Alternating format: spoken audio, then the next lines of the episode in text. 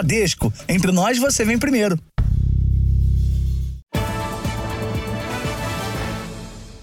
Boa noite. Boa noite.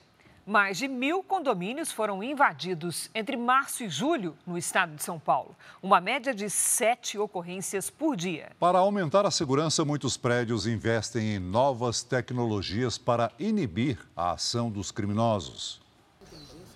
O prédio tem cercas elétricas em todos os muros. Na garagem, dois portões que abrem e fecham rapidamente. Na portaria não há funcionários. É controlada por inteligência artificial. O acesso só é liberado com a biometria facial. Por isso, ninguém consegue entrar no prédio se não estiver acompanhado do morador. 35 câmeras estão espalhadas em diferentes pontos do condomínio. A preocupação e o medo têm feito aumentar cada vez mais os investimentos com equipamentos de segurança. Alguns condomínios chegam a destinar mais da metade do valor arrecadado todo mês para tornar o prédio mais seguro. Mesmo assim, os crimes continuam. Segundo dados da Secretaria de Segurança Pública do Estado de São Paulo, todos os dias são registradas sete ocorrências em condomínios no estado. O levantamento feito pelo Jornal da Record, com base no portal da Transparência, mostrou que de março a julho deste ano foram registradas mais de mil invasões a condomínios. Neste condomínio já foram três tentativas de invasão. As tentativas elas existem diariamente, elas vão desde um golpe simples, que é um instalador de TV por assinatura, a namorada que brigou quer fazer uma surpresa, o falso corretor de imóveis. Esse especialista em segurança afirma que os investimentos em tecnologia ajudam na proteção, mas o comportamento dos moradores é muito importante. O morador tem que ter essa preocupação na hora de entrar no prédio, na hora de sair do prédio, é, com quem ele deixa o chaveiro, o controle remoto, é, evitar postagens em rede social marcando endereço. Investir na qualificação dos funcionários também ajuda na proteção dos condomínios. Valdir é policial militar aposentado e já formou mais de 18 mil porteiros. Segundo ele, questionar é a melhor orientação não é morador, tem que ficar do lado de fora. Ele não deve prestar informação, ele deve receber informação. A polícia do Rio de Janeiro prendeu em flagrante um homem suspeito de participar de uma rede interestadual de tráfico de armas e drogas. Ele dirigia uma van que levava a carga para o nordeste do país. O veículo foi interceptado quando saía do complexo do Alemão, na zona norte do Rio. O material estava debaixo deste pedaço de madeira no piso da van. Os agentes encontraram uma grande quantidade de drogas, munições e até granadas. Para despistar a fiscalização, o veículo estava carregado com caixas de guaraná natural. O motorista, identificado como Josemar do Nascimento Silva, foi preso em flagrante. Aos policiais, ele admitiu que foi pago para fazer o transporte até o Ceará. A informação é de que ele vem trazendo dinheiro da região Nordeste, entrega o dinheiro, a van fica dentro do complexo durante um ou dois dias e aí é, é colocada droga né, nessa van e ele volta para lá com essa van cheia de droga. De acordo com a polícia, o complexo do Alemão passou a ser uma das rotas do tráfico interestadual. As negociações ganharam força depois que lideranças do crime organizado do Norte e do Nordeste procuraram abrigo no conjunto de comunidades do Rio. Segundo as investigações, os criminosos têm investido no uso de vans de transporte de carga e de passageiros para dificultar a fiscalização. Agentes da Polícia Rodoviária Federal chegaram a montar um cerco nas rodovias que seriam usadas como rotas pelos traficantes. Se você for abordar todas as vans que passar pelo local, você demanda muito tempo, constrange muitas pessoas, causa muita reclamação local, causa um, um certo engarrafamento no trânsito, né? Uma, um congestionamento.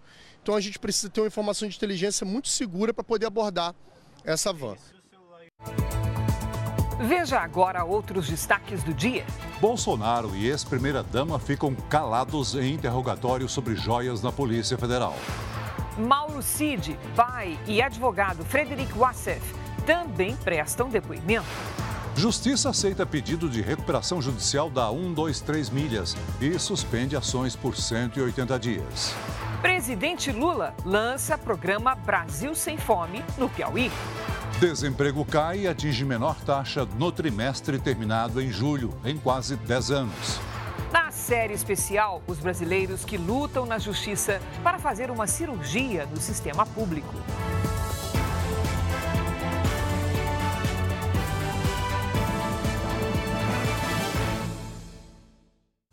Oferecimento Consórcio Bradesco. Conquiste sua casa nova sem juros e sem entrada.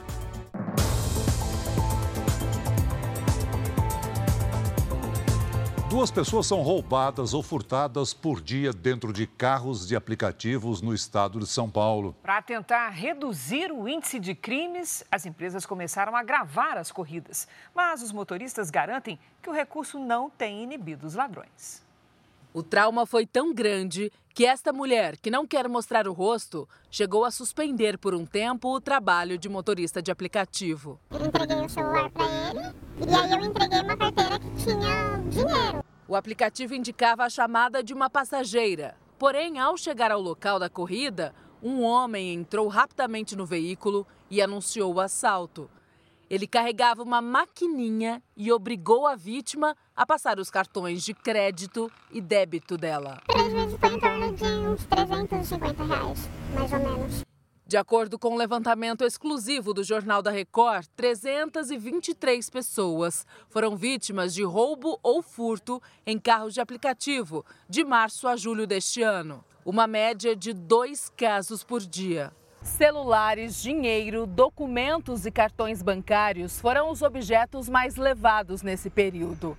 De um tempo para cá, algumas empresas passaram a oferecer recursos de gravação de áudio e vídeo no celular do motorista, mas isso também não tem inibido a ação dos criminosos. O representante da Associação de Motoristas de Aplicativos de São Paulo acredita que as empresas deveriam dar maior suporte para a segurança dos profissionais. Os motoristas de aplicativos estão abandonados tanto pelo poder público quanto pelas empresas. A selfie do passageiro, que é algo que nós solicitamos desde 2016 para as, para as empresas, é algo que acabaria com essa, esse tipo de prática dentro dos veículos. Para o passageiro, a recomendação é sempre checar a placa do veículo e se o motorista é o mesmo da foto apresentada quando a corrida foi chamada. Para evitar ser alvo novamente, a motorista adotou alguns cuidados. Hoje em dia eu não entro mais em rua sem saída. É, hoje em dia eu não aceito mais corrida em dinheiro. Tem uma certa malícia. Nós entramos em contato com a Secretaria da Segurança Pública de São Paulo, mas não tivemos retorno. O desemprego no país recuou para 7,9%. Essa é a menor taxa para o trimestre encerrado em julho desde 2014. A sensação é de alívio. Anselmo comemora o emprego de carteira assinada fazendo o que mais gosta: cozinhar. Passei quatro meses parado Sou nordestino, é a profissão da minha família mesmo. Todo mundo gosta de cozinhar, graças a Deus. Ele é o mais novo contratado deste restaurante de comida caseira no Rio de Janeiro. Em um ano de funcionamento, o proprietário fez três admissões e tem planos de expansão. Acaba que tem sido muita entrega, né? Um delivery muito grande, isso é bom. E, e se Deus quiser, em breve vamos estar adquirindo novos funcionários para o quadro. O cenário favorável para novas vagas de emprego se repete em todo o país, com destaque para oportunidades no setor de serviço e também na administração pública. O Brasil tem hoje quase 100 milhões de pessoas empregadas. Dados divulgados nesta quinta-feira pelo IBGE mostram que a taxa de desocupação no país caiu para 7,9% nos meses de maio, junho e julho. É o melhor resultado no período nos últimos nove anos. No trimestre anterior, a taxa estava em 8,5%. Segundo esse economista, o país aos poucos vai se recuperando dos prejuízos causados pela pandemia. Mas o salário médio da população ainda está abaixo do que era pago antes da chegada da Covid. O maior desafio agora que a gente tem, passada a pandemia, é conseguir recuperar o mercado de trabalho mais pela formalidade e, consequentemente, também recuperar a renda média do trabalhador. No restaurante onde Anselmo conseguiu uma oportunidade, a preferência é pelo contrato formal. Ele se sente mais seguro e ele trabalha melhor e com isso também a gente pode confiar nele e estar tá fazendo uma entrega de qualidade, não só no, no que ele está fazendo, mas também aqui no dia a dia, né? O Tribunal de Justiça de Minas Gerais aceitou o pedido de recuperação judicial da 123 Milhas. Decisão que suspende por seis meses milhares de processos contra a empresa. A agência que cancelou pacotes de viagem e passagens aéreas deve mais de 700 mil credores. O valor total da dívida passa de 2 bilhões de reais. Leilani comprou passagens para Portugal pelo site da 123 Milhas. A viagem deveria ter sido feita em julho, mas ela foi comunicada que o embarque estava cancelado. Eu procurei a delegacia, fiz um, o BO e procurei o PROCON também e fiz a, a queixa e estou aguardando a resposta. A dívida do grupo 123 Milhas, declarada à Justiça, chega a 2 bilhões e 300 milhões de reais. Mais de 700 mil credores, entre pessoas físicas e empresas, estão na lista de prejudicados. 48 horas após a 123 Milhas entrar na justiça com um pedido de recuperação judicial, a solicitação foi aceita. Pelos próximos seis meses estão suspensos todos os processos contra a empresa. E a 123 Milhas terá 60 dias para apresentar um plano de pagamento que será votado em assembleia pelos credores. Geralmente, em recuperação, quem recebe primeiro é o credor trabalhista, os empregados. Tá? Depois, quem recebe em segundo lugar, que são os credores com garantia real. Em terceiro lugar, o fisco. Na decisão, a juíza determinou também que seja feito um exame nas contas da empresa. Se for constatada alguma irregularidade ou má-fé, a recuperação judicial pode ser revogada. O advogado recomenda que os passageiros prejudicados criem uma associação para acompanhar o processo. Que eles efetivamente estejam unidos no propósito de receber o quanto antes e é, é, no maior percentual os créditos que eles é, é, de, né, têm direito junto à empresa de recuperação.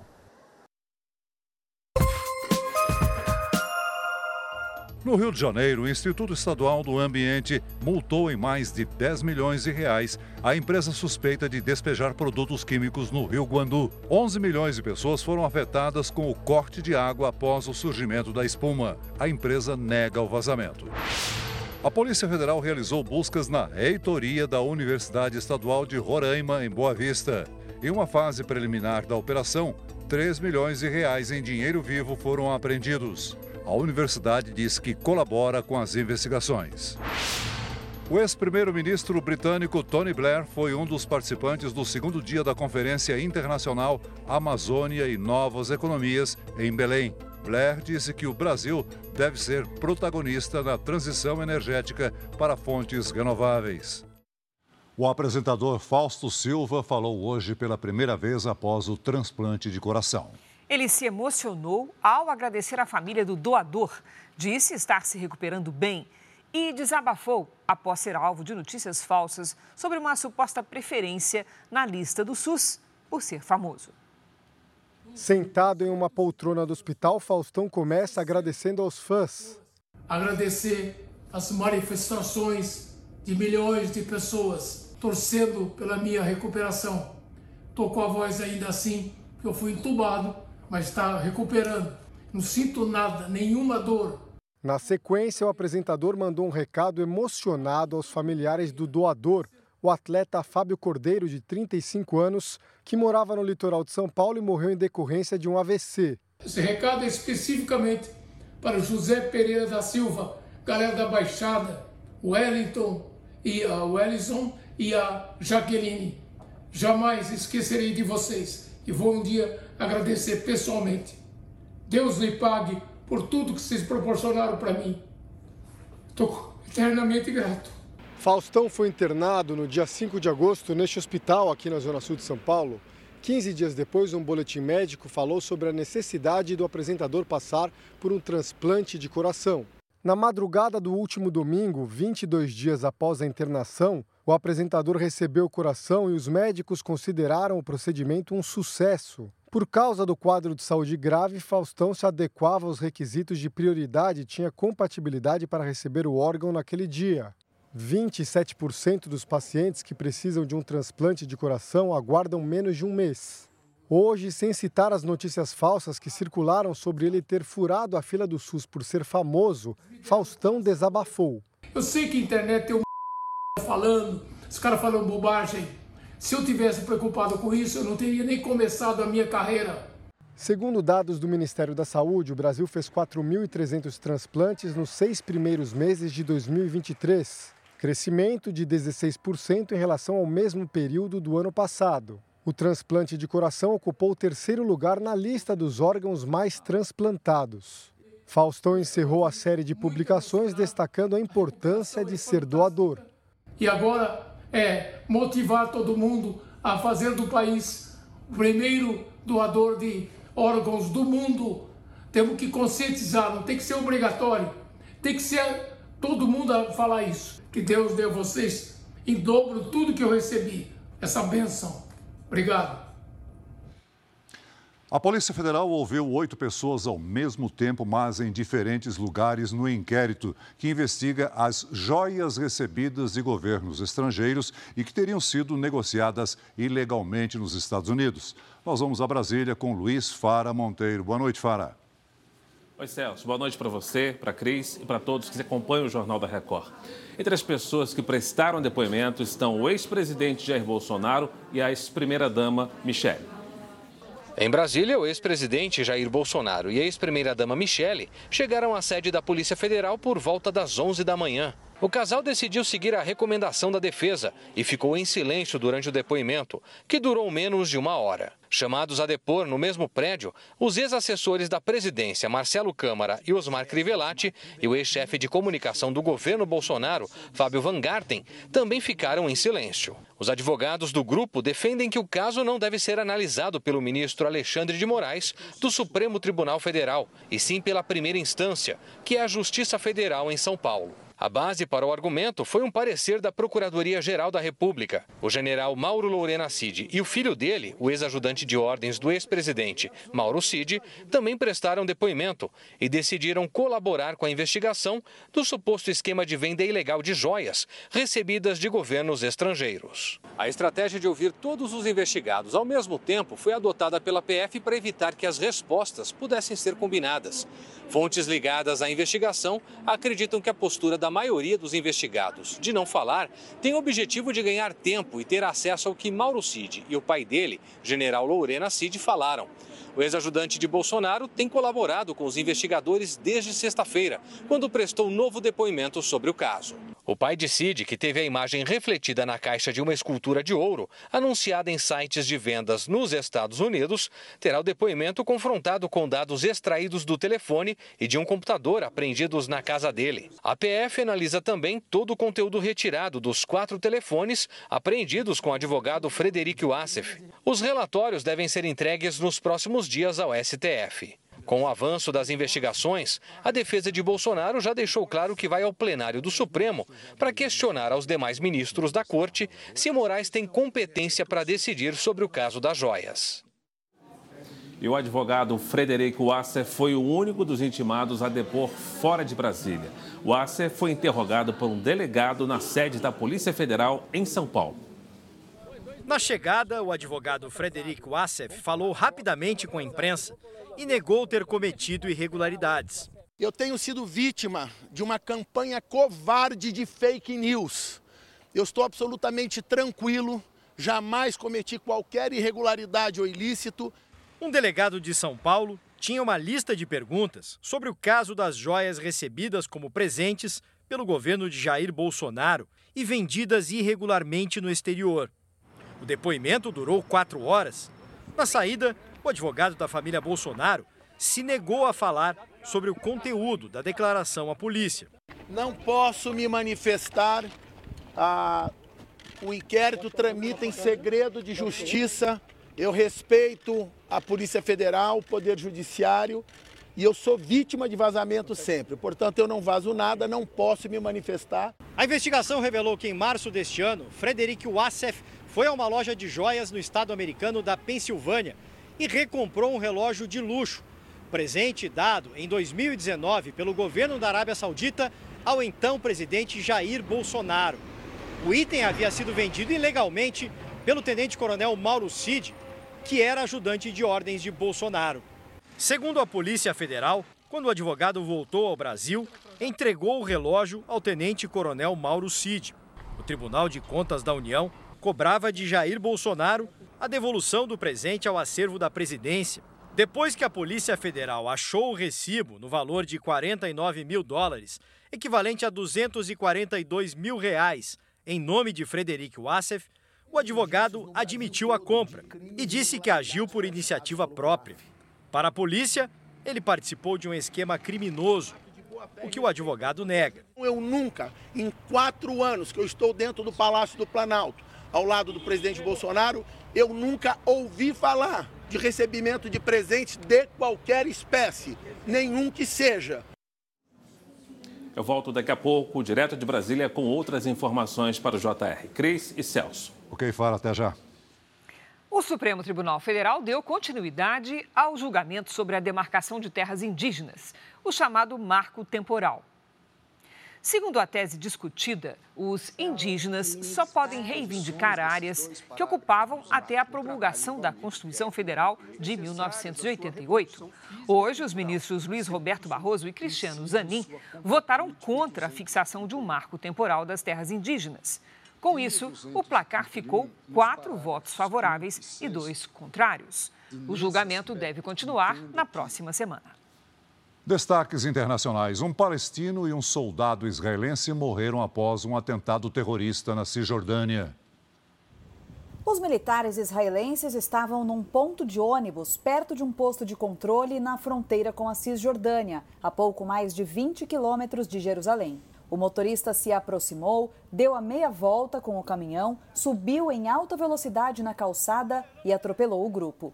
Em seguida, o terrorista fugiu em direção a outro posto de controle, onde foi baleado e morto. O Serviço de Saúde de Israel divulgou que um dos soldados morreu no hospital. Outros dois tiveram ferimentos leves.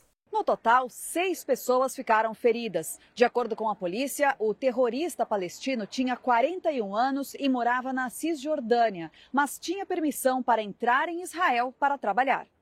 O local do ataque fica numa importante rodovia que liga a parte central de Israel à Cisjordânia. Nenhum grupo assumiu a autoria do atentado, mas o grupo extremista Hamas chamou o ato de Operação Heróica. As autoridades israelenses consideram a morte do soldado um atentado terrorista. Os confrontos entre palestinos e israelenses se intensificaram desde o início do ano. Ontem, um israelense de 22 anos foi ferido com faca por um palestino de 14 anos em Jerusalém. O adolescente foi morto por um policial.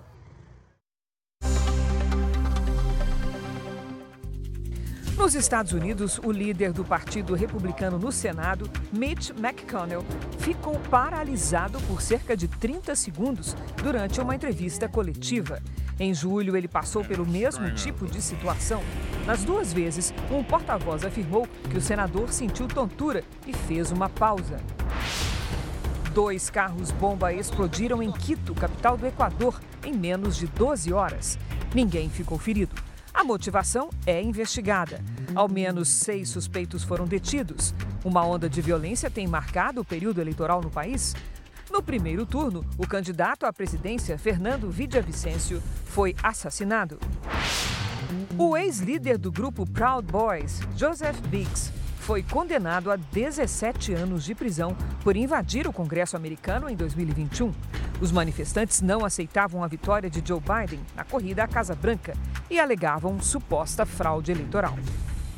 A passagem do furacão Idália pelos Estados Unidos deixou três mortos e prejuízos de mais de 90 bilhões de reais. Autoridades da Flórida afirmam que o número de mortes foi menor do que em outros furacões, porque a maior parte da população não se arriscou e deixou a região. Depois de passar pela Geórgia, onde um motorista morreu após o carro ser atingido por uma árvore, o Idália perdeu força e se tornou tempestade tropical. Está agora na Carolina do Sul e atinge também a Carolina do Norte. O presidente Joe Biden disse que vai visitar as regiões afetadas pelo furacão na Flórida neste fim de semana. Aqui no Brasil, o mês de agosto foi marcado por muito calor, chuva e frio. Já está conosco a Lidiane Sayuri. Oi, Lid, boa noite. Quais as regiões sofreram mais impacto dessa situação?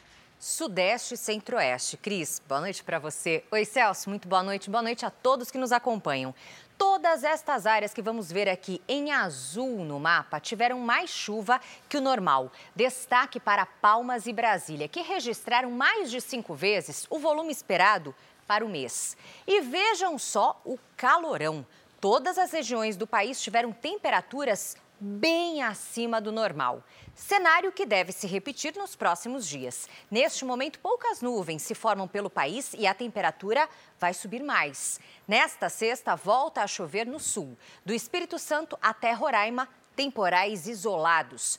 No Rio Grande do Sul e no oeste de Santa Catarina, tem alerta de ventanias e granizo. Na região central, risco de chuva forte. Já no Nordeste, cuidado com as altas temperaturas.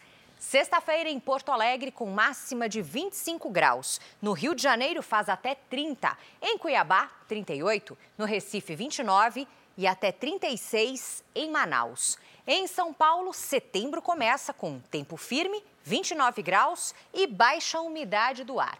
E se você ficou de molho no último fim de semana, o próximo será bem diferente, viu? Com temperatura acima dos 30 graus.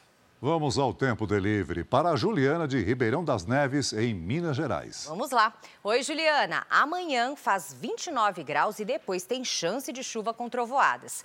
No sábado e no domingo, tempo firme com máximas de 30 e de 32 graus. O Leonan e a Neia são de Foz do Iguaçu, Paraná. Vamos lá, Leonan, boa noite. Oi, Neia. Na sexta e no sábado, os temporais podem vir com rajadas de vento, trovoadas e granizo. Antes da chuva, faz 30 graus na sexta. Sábado chuvoso com 28. E no domingo, até 31. Mande seu pedido pelas redes sociais com a hashtag você no JR. Cris Celso. Valeu, Lidi. Até amanhã. Até amanhã. Veja a seguir: Ronaldinho Gaúcho presta depoimento à CPI das pirâmides financeiras na Câmara. General Gonçalves Dias diz à CPI que conduziria as ações do dia 8 de janeiro de forma diferente se tivesse o conhecimento que tem hoje. Com a vida em risco, cada vez mais brasileiros entram na justiça, lutando pelo direito de fazer uma cirurgia pelo SUS, na nossa série especial.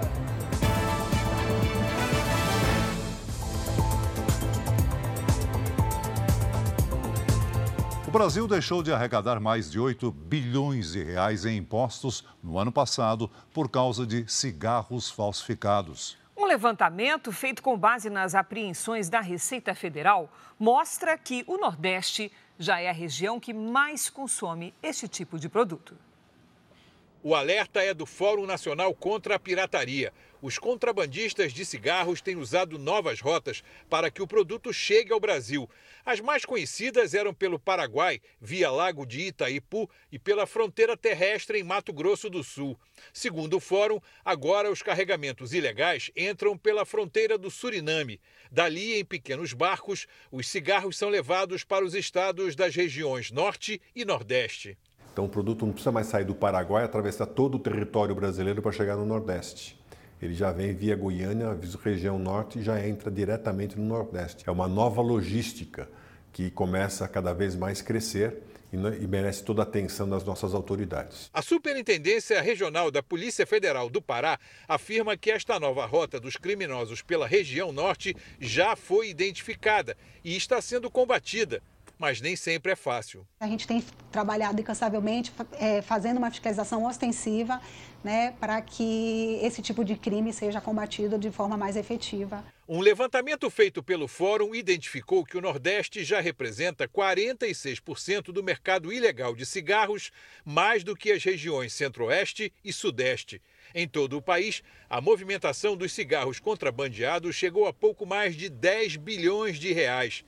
8 bilhões e 300 milhões de reais deixaram de ser arrecadados em impostos. Nós temos eh, verificado por parte da Marinha, da Polícia Federal, da Receita Federal, a estruturação de ações conjuntas, que é o que nós sempre defendemos. Combater a oferta é repressão. Repressão de forma articulada, integrada e coordenada das forças policiais, para evitar que o produto chegue no mercado. Segundo a Receita Federal, 41% dos cigarros consumidos no Brasil no ano passado eram ilegais. Na região sudeste, São Paulo é o estado com maior número de apreensões deste tipo de produto. Nós estamos num galpão da Receita Federal no interior de São Paulo. A gente não pode dizer o local por uma questão de segurança, mas é para cá que vem 90% dos cigarros contrabandeados e falsificados apreendidos em todo o estado. Só este ano, até agosto, foram 18 milhões de maços, o que corresponde a 68 milhões de reais em impostos que deixaram de ser arrecadados. Recentemente, a Receita também apreendeu esta máquina numa fábrica clandestina de cigarros, onde, por incrível que pareça, os cigarros contrabandeados eram falsificados. Depois de apreendidos, todos os cigarros ilegais são destruídos. Pelo menos o que sobra tem um destino legal. Um pouquinho mais de 50%, ele vai para reciclagem, que é papel, filtro e, e plástico, e o fumo está sendo destinado para uma universidade que ela transforma em adubo orgânico. Esse adubo é destinado à população que, que usa na região. O Palácio do Planalto informou que o presidente Lula vai ser operado do quadril no fim de setembro e a recuperação da cirurgia deve levar cerca de 20 dias. Então vamos voltar a Brasília com Luiz Fara Monteiro. Oi, Fara. O, a proposta de orçamento para 2024 já chegou no Congresso, é isso mesmo? É verdade, Cris, exatamente isso. E esse texto prevê déficit zero e também um aumento de 101 reais no salário mínimo. O orçamento é um planejamento de todas as despesas e as arrecadações que o governo espera ter ano que vem. Cabe ao Congresso analisar e aprovar os gastos. Em 2024, o governo terá que arrecadar 168 bilhões de reais a mais para que as contas saiam do vermelho e atinjam o chamado déficit zero. Pelo texto, o salário mínimo do ano que vem será de R$ 1.421. Estamos diante de um orçamento muito equilibrado, com todas as despesas contratadas, com todas as receitas muito bem delineadas, num, naquilo que a Receita normalmente faz, que é ser muito conservadora com os números. Então, diante disso, estamos entregando ao país um orçamento com o objetivo de alcançar e com a certeza de que conseguiremos, apesar das dificuldades, alcançar a meta zero no ano que vem. Já o arcabouço fiscal, que substitui o teto de gastos, foi sancionado. O presidente Lula vetou dois trechos referentes à lei de responsabilidade fiscal, deixando as regras mais brandas. Com as pautas orçamentárias caminhando, agora falta o presidente Lula anunciar como será a reforma ministerial tão aguardada pelos partidos de centro. Mas, por enquanto, a única decisão tomada por aqui é que Lula fará a cirurgia no quadril dia 29 de setembro. O presidente vem sentindo fortes dores desde a campanha presidencial. A cirurgia deve acontecer em Brasília, mas o médico do presidente, Roberto Calil, ainda espera convencê-lo a fazer o procedimento em São Paulo. Lula tem artrose na cabeça do fêmur, que é um desgaste na cartilagem que causa dor. Uma prótese será colocada para substituir a articulação desgastada. O tempo de recuperação é de até seis semanas. Neste período, Lula vai despachar no Palácio da Alvorada. O presidente Lula está no Nordeste. No Piauí, Lula lançou o novo Parque do Estado e o programa que é uma das prioridades do governo, o Brasil Sem Fome. O primeiro compromisso do presidente foi o lançamento do novo PAC. Vários ministros acompanharam o presidente, entre eles o Wellington Dias, do Desenvolvimento Social. O programa prevê investimentos de mais de 40 bilhões de reais no estado. Estão previstas 96 obras, com prioridade para rodovias, barragens, adutoras, unidades básicas de saúde e moradias do Minha Casa Minha Vida. No discurso, Lula ressaltou o papel do Estado na retomada dos investimentos do país. O que nós estamos fazendo aqui é provar que o Estado brasileiro, no nosso governo, vai ser indutor do desenvolvimento. É por isso que a gente quer saber em cada região o que é necessário. A principal agenda de Lula no Piauí foi o lançamento do novo programa do governo federal, o Brasil Sem Fome. O plano reúne 80 ações e programas e envolve 24 ministérios. A principal meta é tirar o Brasil do mapa da fome até 2030. O Brasil Sem Fome pretende ainda reduzir as taxas de pobreza, a insegurança alimentar e aumentar a renda das famílias mais pobres. O presidente Lula lembrou da infância difícil que teve e da dificuldade que muitas famílias enfrentam para colocar comida na mesa. A questão da fome é uma coisa que mexe muito comigo, porque a fome ela não é vista pelos outros. A fome ela não dói para fora, ela dói para dentro. E todo mundo sabe o que é o sofrimento de uma mãe colocar uma criança para dormir, sabendo que a criança está com fome, e essa criança acorda muitas vezes, não tem um pedaço de pão ou um copo de café com leite para tomar. O general que comandava o Gabinete de Segurança Institucional no dia dos ataques às sedes dos três poderes disse hoje à CPI do 8 de janeiro que teria sido mais duro na repressão se tivesse, na época, o conhecimento de hoje. O depoimento do ex-ministro do Gabinete de Segurança Institucional do presidente Lula, general Gonçalves Dias, era um desejo antigo da oposição.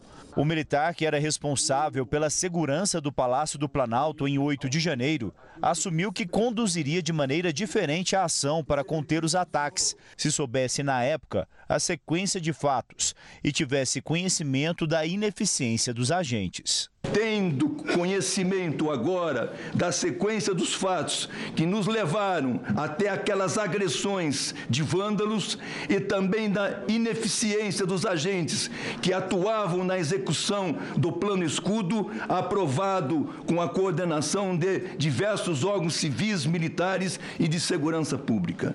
Seria mais duro do que fui na repressão. Faria diferente, embora tenha plena certeza de que enviei dei todos os esforços e ações que estavam ao meu alcance para mitigar danos, o mais importante, preservar as vidas de cidadãs e cidadãos brasileiros sem derramamento de uma gota de sangue, sem nenhuma morte. Aqui no Senado, o general Gonçalves Dias repetiu que não recebeu informações de inteligência sobre os riscos de ataques e invasões a prédios públicos antes do dia 8 de janeiro. Mas, em depoimento anterior, o ex-diretor adjunto da Agência Brasileira de Inteligência, a ABIN, Saulo Cunha, afirmou que repassou diretamente os alertas a Gonçalves Dias. Mensagens entre os dois revelam que o general pediu que fosse retirado o nome dele de um relatório com uma lista de autoridades que foram alertadas sobre os riscos de ataques. O Jornal da Record teve acesso à conversa do dia 17 de janeiro. Gonçalves Dias pergunta: Pode tirar o meu nome? Saulo responde: Claro, o senhor não era parte da operação. Gonçalves Dias então determina: me mande outra lacrada. Não mandei ninguém adulterar nada. Trocava mensagens esporádicas com o senhor Saulo. Usava o aplicativo o WhatsApp do meu telefone pessoal.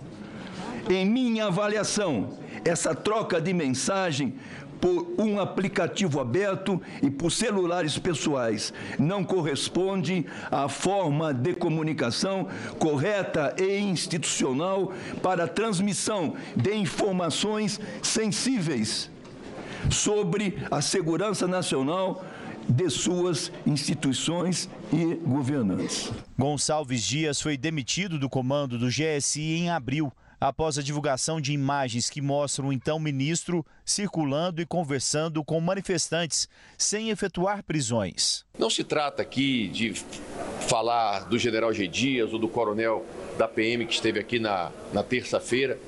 O fato é que todas as forças de segurança falharam e falharam fragorosamente. Isso é um assunto que precisa ser objeto de reflexão por parte do governo brasileiro. Ronaldinho Gaúcho prestou depoimento hoje à CPI das pirâmides financeiras na Câmara dos Deputados. O ex-jogador negou que seja sócio de uma empresa acusada de fraudes.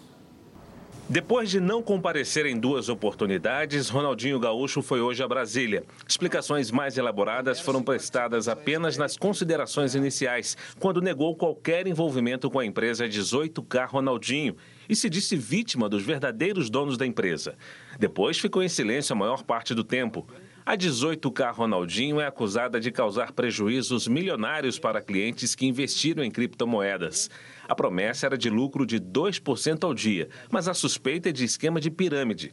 Em 2020, o ex-atleta se tornou réu em uma ação coletiva que pede indenização de 300 milhões de reais. Eu jamais participei da empresa 18K Ronaldinho Comércio e Participações LTDA. Eu jamais autorizei a, utilização do nome e imagem por tal empresa. O meu irmão ficou sabendo que tal empresa estaria trabalhando com a compra e venda de moedas digitais bitcoins. Portanto, jamais foi contratada qualquer prestação de serviço com a empresa 18K Comércio e Participações LTDA. Na semana passada, o irmão de Ronaldinho, Roberto Assis, que é o empresário do ex-jogador, também prestou depoimento à CPI. Assim como o ex-atleta, negou qualquer participação na empresa e disse não ter processado os proprietários, mesmo com o uso indevido da imagem de Ronaldinho. Essas foram as principais notícias aqui de Brasília. E para saber outras informações, acesse r7.com. Cris e Celso. Obrigado, Fara. Agora uma correção sobre o julgamento no Supremo Tribunal Federal. Os ministros Luiz Roberto Barroso e Cristiano Zanin votaram contra a fixação de um marco temporal das terras indígenas. O placar, neste momento, está em quatro votos contra o marco temporal e dois votos a favor. A tese do marco temporal estabelece que só pode haver demarcação de terras para comunidades indígenas que ocupavam a área no dia da promulgação da Constituição, ou seja, 5 de outubro de 1988. Veja a seguir: incêndio em prédio na África do Sul mata mais de 70 pessoas. Prejuízo no trabalho, excesso de dores. O preço que a Vanessa tem pago todos os dias enquanto espera uma cirurgia bariátrica pelo SUS. No próximo bloco.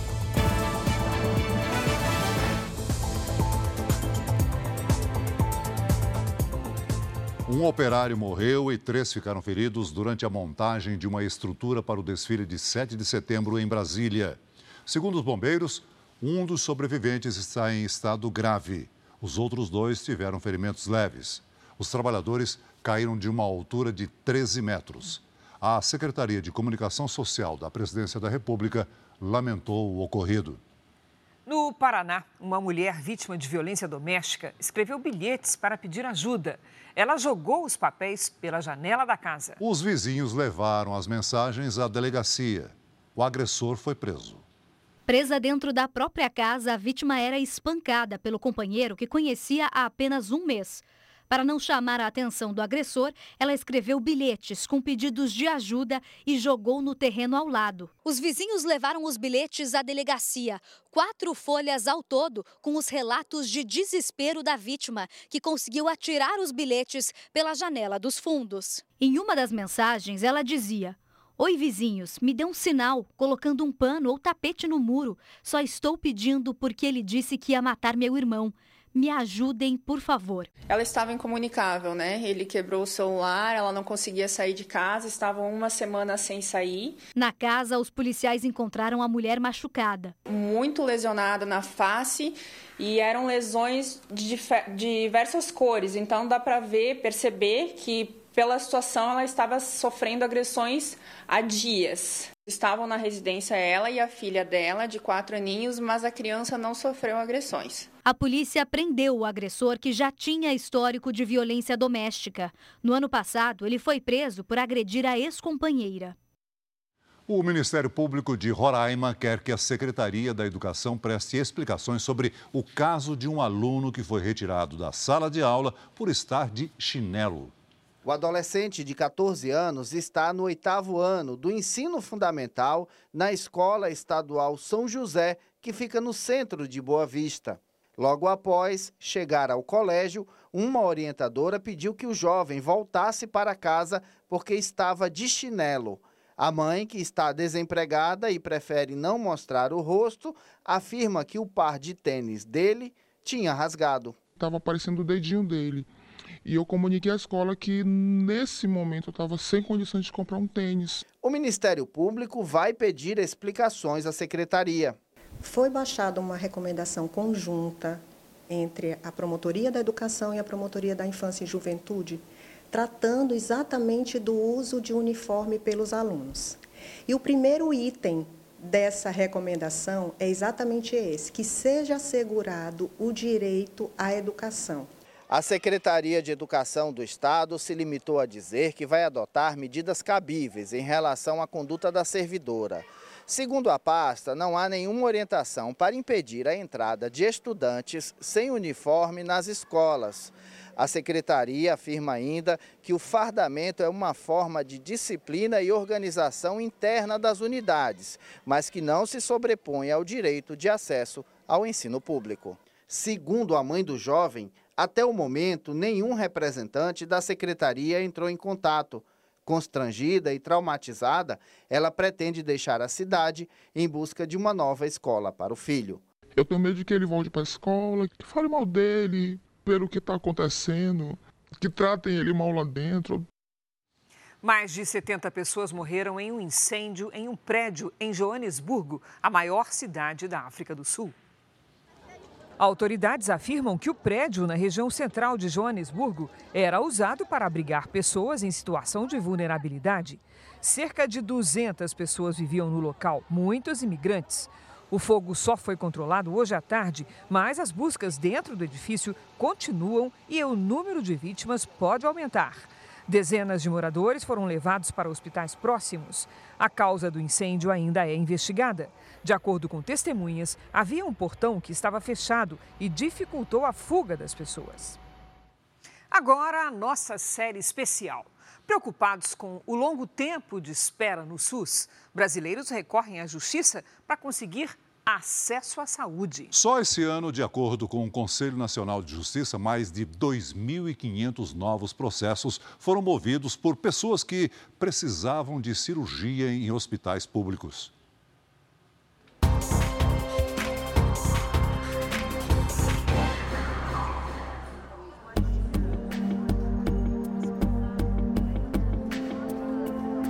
O tumulto que vemos nas portas de hospitais públicos e as filas invisíveis de quem espera em casa por uma cirurgia no SUS aumentam outro tipo de demanda, a dos tribunais.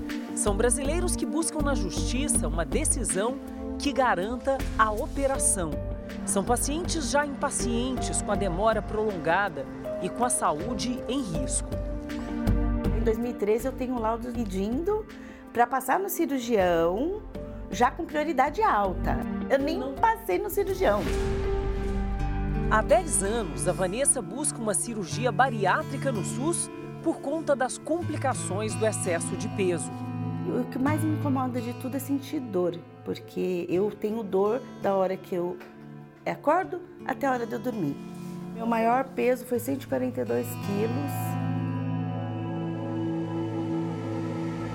No Brasil, a cirurgia bariátrica é indicada para aqueles pacientes que possuem o chamado IMC, Índice de Massa Corporal, acima de 40. No caso da Vanessa, esse índice já chegou a 48 e as complicações de saúde são muitas.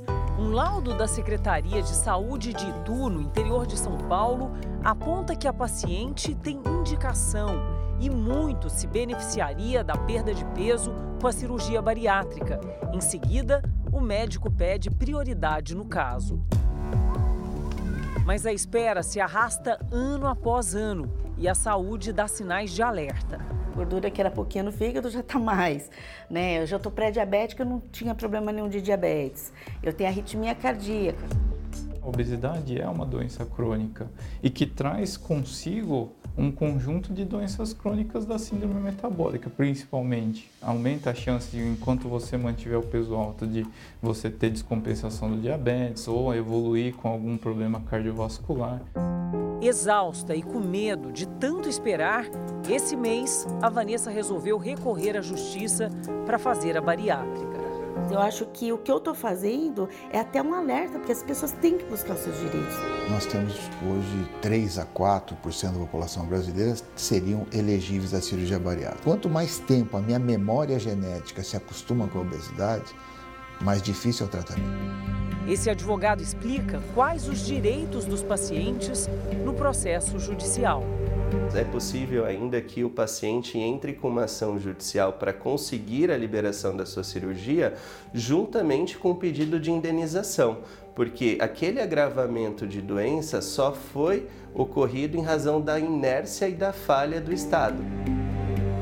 Em média, o tempo para o julgamento é de 260 dias existem falhas na estrutura do Sistema Único de Saúde. Então a judicialização surge também para corrigir isso. O principal encaminhamento que o Conselho Nacional de Justiça tem feito é no sentido de transformar esses processos individuais né, de cada cidadão que judicializou em um processo coletivo, um processo estrutural, que tenha por finalidade exatamente solucionar o problema da fila e não criar uma fila paralela.